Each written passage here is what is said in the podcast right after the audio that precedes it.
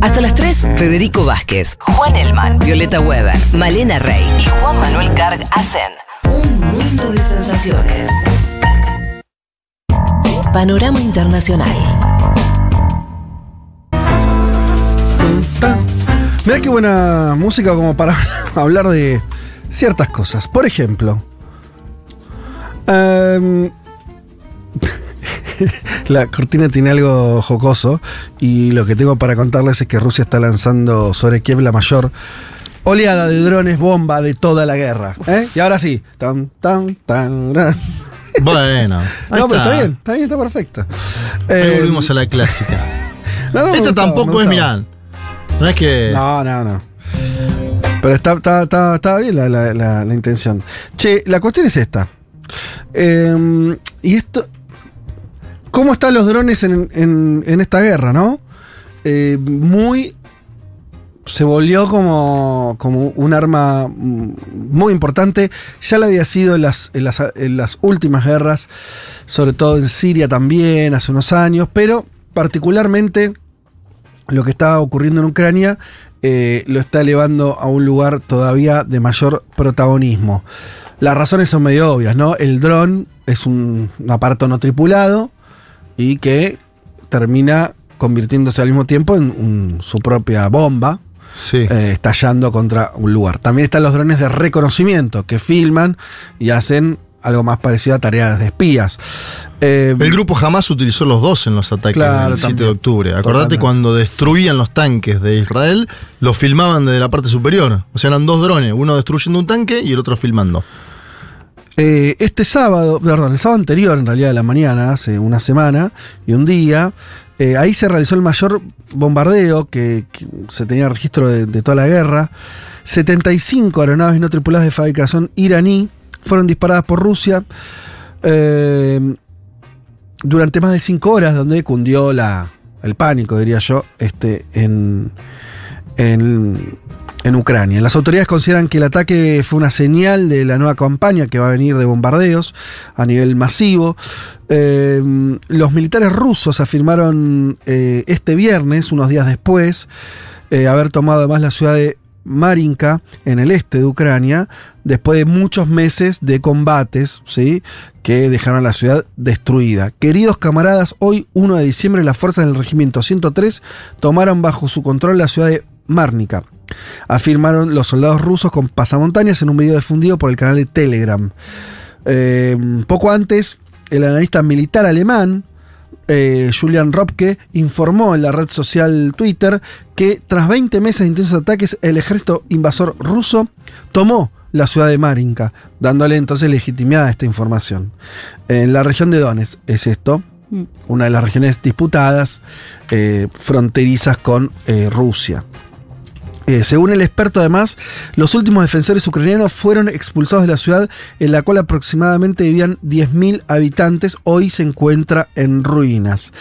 Eh, bueno, este, esta ciudad había sido, evidentemente, un objetivo ruso en los últimos tiempos, junto también a Avdivka, que, porque ambas ciudades están cerca de la capital eh, regional, que es controlada por, por Rusia.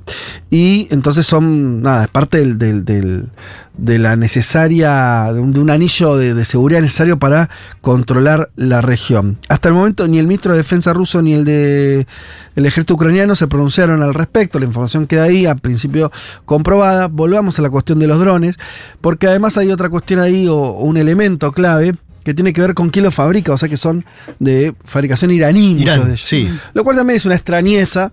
eh,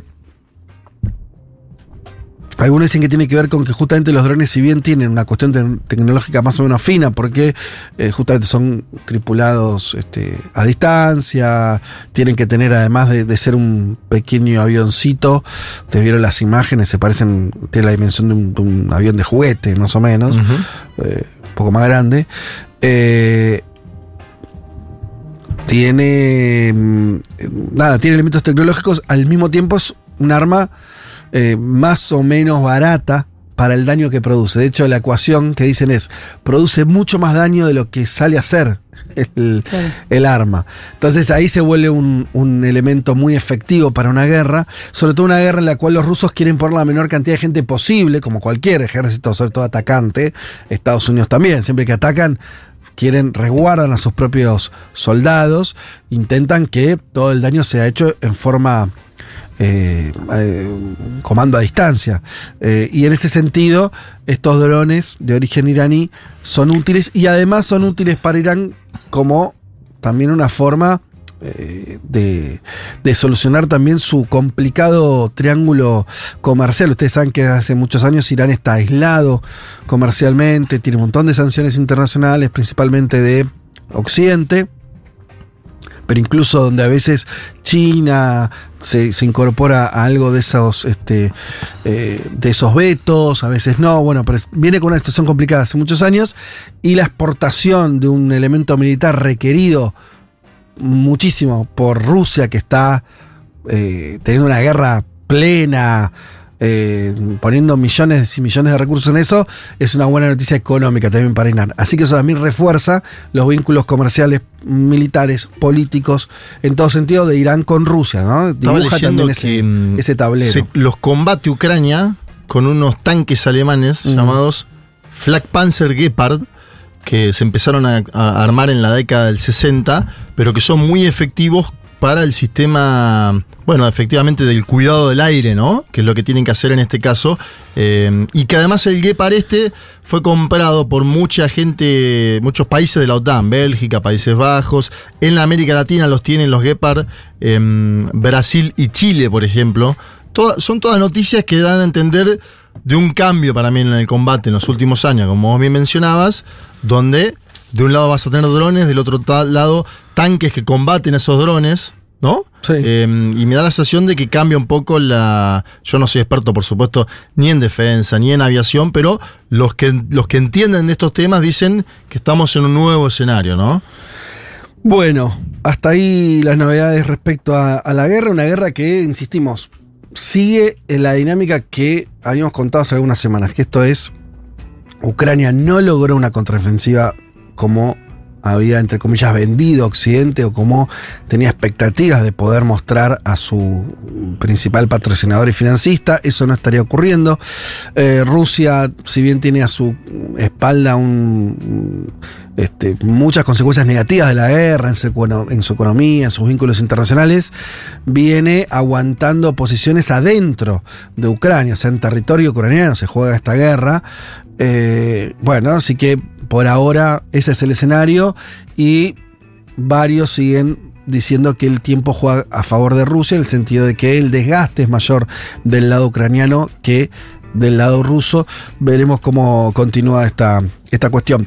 Eh, teníamos eh, algún... Ah, teníamos que ir con esto. Eh,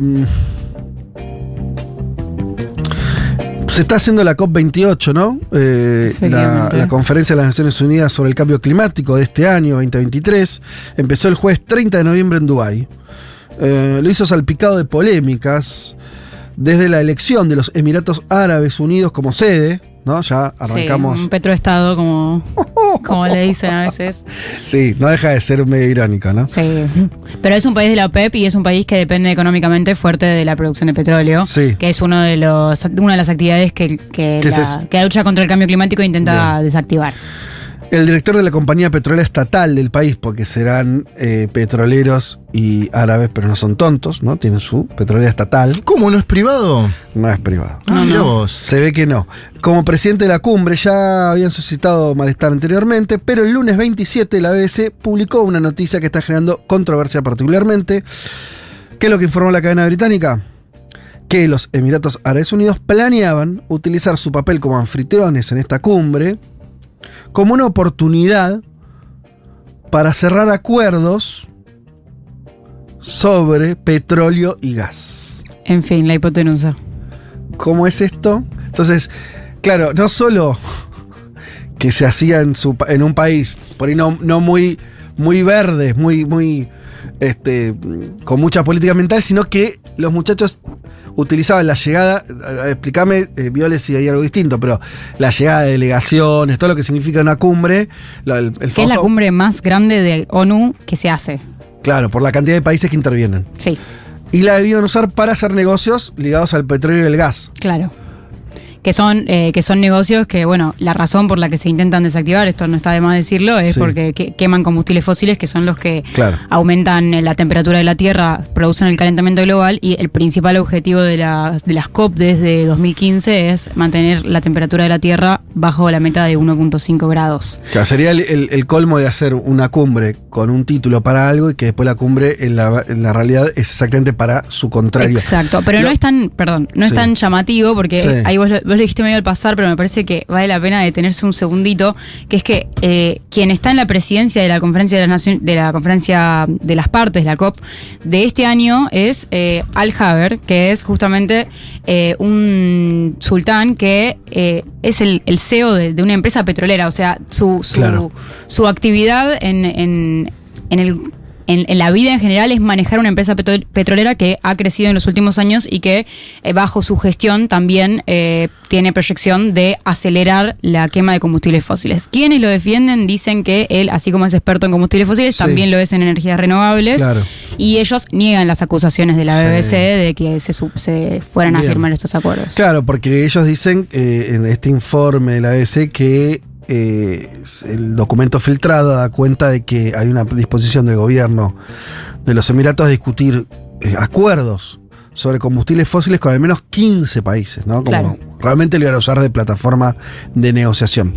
No, claro, además, por ahí lo raro es que eh, si es lo que tenés que regular, mitigar, como que debería ser otro el actor que debería estar al frente de eso. Quiero decir, no es, yo, yo llego hasta el lugar de decir, bueno, eh, si justamente vos tenés que reducir el daño ambiental, lo tenés que conversar con los que están haciendo en parte el daño. Esa parte es Total, lógica. O sea, totalmente. tiene que estar en la mesa. Claro. Por eso es un poco raro que sean los que encabecen la mesa, ¿no? o que eh, Sí, que- usen la cumbre justamente para eh, Eh. negocios que van, que son los que tendrían que estar en la mira. Por lo menos para ver si, nada, cómo, cómo, cómo los, este, los vinculás con el proceso de negociaciones para lo contrario, para ir hacia una energía más limpia. Pero ¿Cómo bueno. se imaginan la posición de la Argentina en las próximas COP? Y Le pregunto seriamente, digo, no es el tema número uno hoy para No. seguir del gobierno de Milei. Ni pero- tampoco de la COP, lo que va a ser Argentina, un No, país. porque digo, Emmanuel No, Macron bueno. en una conferencia de prensa lo preguntaron en la Mm. COP28 y él dijo que, que espera que Javier Milei se sume a las cuestiones climáticas. Así mencionó Emmanuel Macron, Bueno, presidente es la, de forma, Francia. es la forma en que ahora a- eh, medio le marcan la cancha. Viste que también el gobierno de Estados Unidos también utilizó lo Sí. climático. Sí, el embajador en Argentina, Stanley. Sí. Y pero Macron también cuando lo felicitó a Javier Milei por la presidencia el Dijo lunes eso. siguiente le dijo espero que te vayamos en la agenda común con la con la mitigación del cambio climático y O demás. sea, no lo veo yo entre las prioridades de la canciller Mondino. ¿no? No, es, ellos creen lo contrario. Lo dijeron, además. Sí, lo dicen abiertamente. No creen Y después climático. volviendo a cosas de América Latina en la COP y vinculándolo con lo que vos contabas antes, habló Lula. Sí, Lula dijo que Benjamín Netanyahu es un extremista. sí. Lo dijo en la COP28, pero tiene que ver con un análisis de lo que está pasando en Medio Oriente, que le faltó sensibilidad a Joe Biden, el presidente de los Estados Unidos de América, Ajá. es decir, un doble mensaje. Sí. Le dice a Biden, esa también es tuya. Sí, Sí, que él, eh, se está refiriendo al, al- al- a la bandera verde que les dio a Israel Sí, para dejar los- hacer, las primeras semanas de los ataques y los bombardeos. Y volvió a decir que si Vladimir Putin va el año próximo al G20 Mm. en Brasil, no va a ser detenido. Bien. Esa noticia para mí también es importante. No son una, no son dos, Sí. son varias veces que Lula dice, miren, el presidente G20 soy yo, Sí. voy a organizar la cumbre yo el año que viene. Sin y si Pu- exclusiones. y si Putin viene, viene. Bueno. Atención porque eso puede ser, ya vimos a Putin moviéndose, pero más en su zona de influencia. Putin en América Latina sería otra novedad, ¿no? Del año próximo. No me acuerdo cuál fue la última vez que vino acá, pero fue hace mucho. Un G20 al cual debería ir Milei también, por ejemplo, Claro. presidente de la Argentina. Ujú. Sí está todo mejor con Lula, que es el otro gran tema. Y que Claro. tiene que ver con la Asunción también. ¿Va a ¿no? venir a la Asunción, Lula? Primero parecía que no y ahora no sí, se sabe. ahora no, se sabe. Yo entiendo que lo que Brasil va a mandar es el canciller Viera. Ah, bien. Me da la sensación. Y viene Bolsonaro con todos sus Bo- amigos. Bolsonaro está armando una comitiva que tiene gobernadores, que tiene diputados, que tiene su mujer yo no sé qué trato le va a dar Javier Milei, y esto quiero decirlo acá, lo dije el otro día el viernes en Segurala. No es lo mismo que vos invites a un expresidente que a un presidente. Le tiene que dar trato de expresidente. Digo, si vos invitas a José Mujica de Uruguay Sí. y a Luis Lacalle Pou, le tenés que dar un mejor trato, un trato preferencial, porque es algo en las relaciones diplomáticas Sí. objetivo, y no digo quién me simpatiza más de los dos porque es obvio, a Lacalle Pou, que es el presidente uruguayo. Sí, Sí. claro. Bueno, obviamente. entonces, eh, digo, estamos en momentos donde hay que prestar atención a la diplomacia, incluso de gente que no provenga de la diplomacia, pero bueno, ahí hay detalles que no hay que dejar pasar. Sí, igual ellos no son los, los primeros fanáticos de seguir las tradiciones diplomáticas y las tradiciones de Bueno, después, en te la, política exterior por después te ahora, la por lo cobran. Fíjate el tuit del Sí, embajador. claro que te la cobran, El embajador supuesto. chino en Colombia que dice mejor que no entre a Argentina porque con mi ley podría restar más que sumar. Bueno, eh, sobre eso teníamos justamente que hablar también de la, de la- no entrada de, del gobierno de la Argentina a, este, a los BRICS. Ya, ya la, hemos resumido. Eh, ¿Qué nos quedaba del panorama? Teníamos finalmente, eh, eh, eh, déjeme ver acá. Bueno, Bukele, el presidente de El Salvador, pidió licencia para hacer campaña por su reelección. Eh, dijo que los próximos días, bueno, ya, ya está, ya, ya pidió la licencia, entra en licencia ahora eh, y va a buscar, eh, bueno, la, la- la reelección. Eh, Va a tener presidenta mujer temporalmente El Sí, Salvador. sí. Claudia Juana Rodríguez de Guevara. Es, esa- es una delegación totalmente transitoria, ¿no? Supongo. Sí, sería muy extraño firma que- seis meses, ¿no? Claro, sería extraño que surja algún ruido, pero Es la secretaria privada, o era hasta este momento la secretaria privada de Nayib Bukele. Eh, sí, todo muy, muy extraño, todo el, el- pase, que es como una forma de guardar las formas cuando el texto no te permite ¿no? hacer lo que, lo que estás haciendo. Eh, pero bueno, en definitiva consiguió lo que, él, lo que él quería en ese sentido. Sabemos que Bukele tiene una mayoría muy importante legislativa, que tiene también una mayoría de aprobación social, por ahora también muy importante. Eh, veremos cómo, cómo transcurre eso, pero sería así como, no sé, me acuerdo el caso de Evo, que le pidió a la Corte Suprema que interprete forzadamente la letra constitucional. Caso de Bukele, al hacer esta licencia, quedaría desprendido la idea de la continuidad, ¿no es cierto? Eh, y entonces eso le permitiría también, muy forzada la lectura, eh, una, una reelección en un país que no la permite. Una semana además donde los miembros del partido de Bukele, lo digo porque sigo a varios de ellos en la cuenta, en, en- en la ex Twitter, que ahora se llama ex, Sí. eh, apoyaron muy fuertemente a Javier Milei, ¿no? Mm. Eh, me da la sensación de que ahí van conformando geopolíticamente una idea.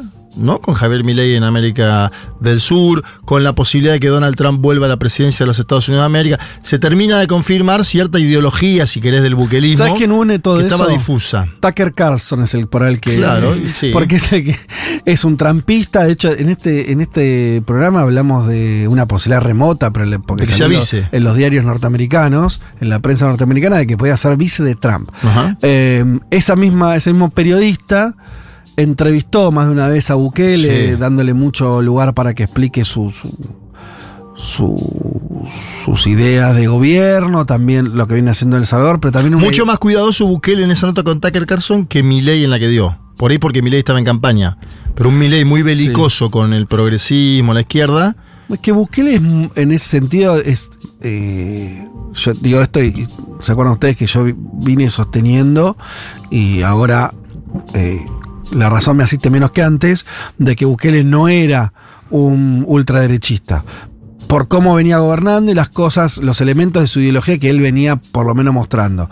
Eh, en esa entrevista también un poco como que eh, esto que decir más cuidado. Bukele siempre, hasta donde yo había visto, eh, diría que hasta el, hasta el evento con Petro. ¿viste? Cuando empecé a pelear con Petro en Twitter, ahí empezó a, a volverse un poco más. O sea, él no venía teniendo conflictos con presidentes Exacto. de izquierda de la región, que los hay a montones. Sí. No venía cruzándose con Lula, no venía, cruz- no, no venía en esa. Con Petro ahí empezó un primer ruido.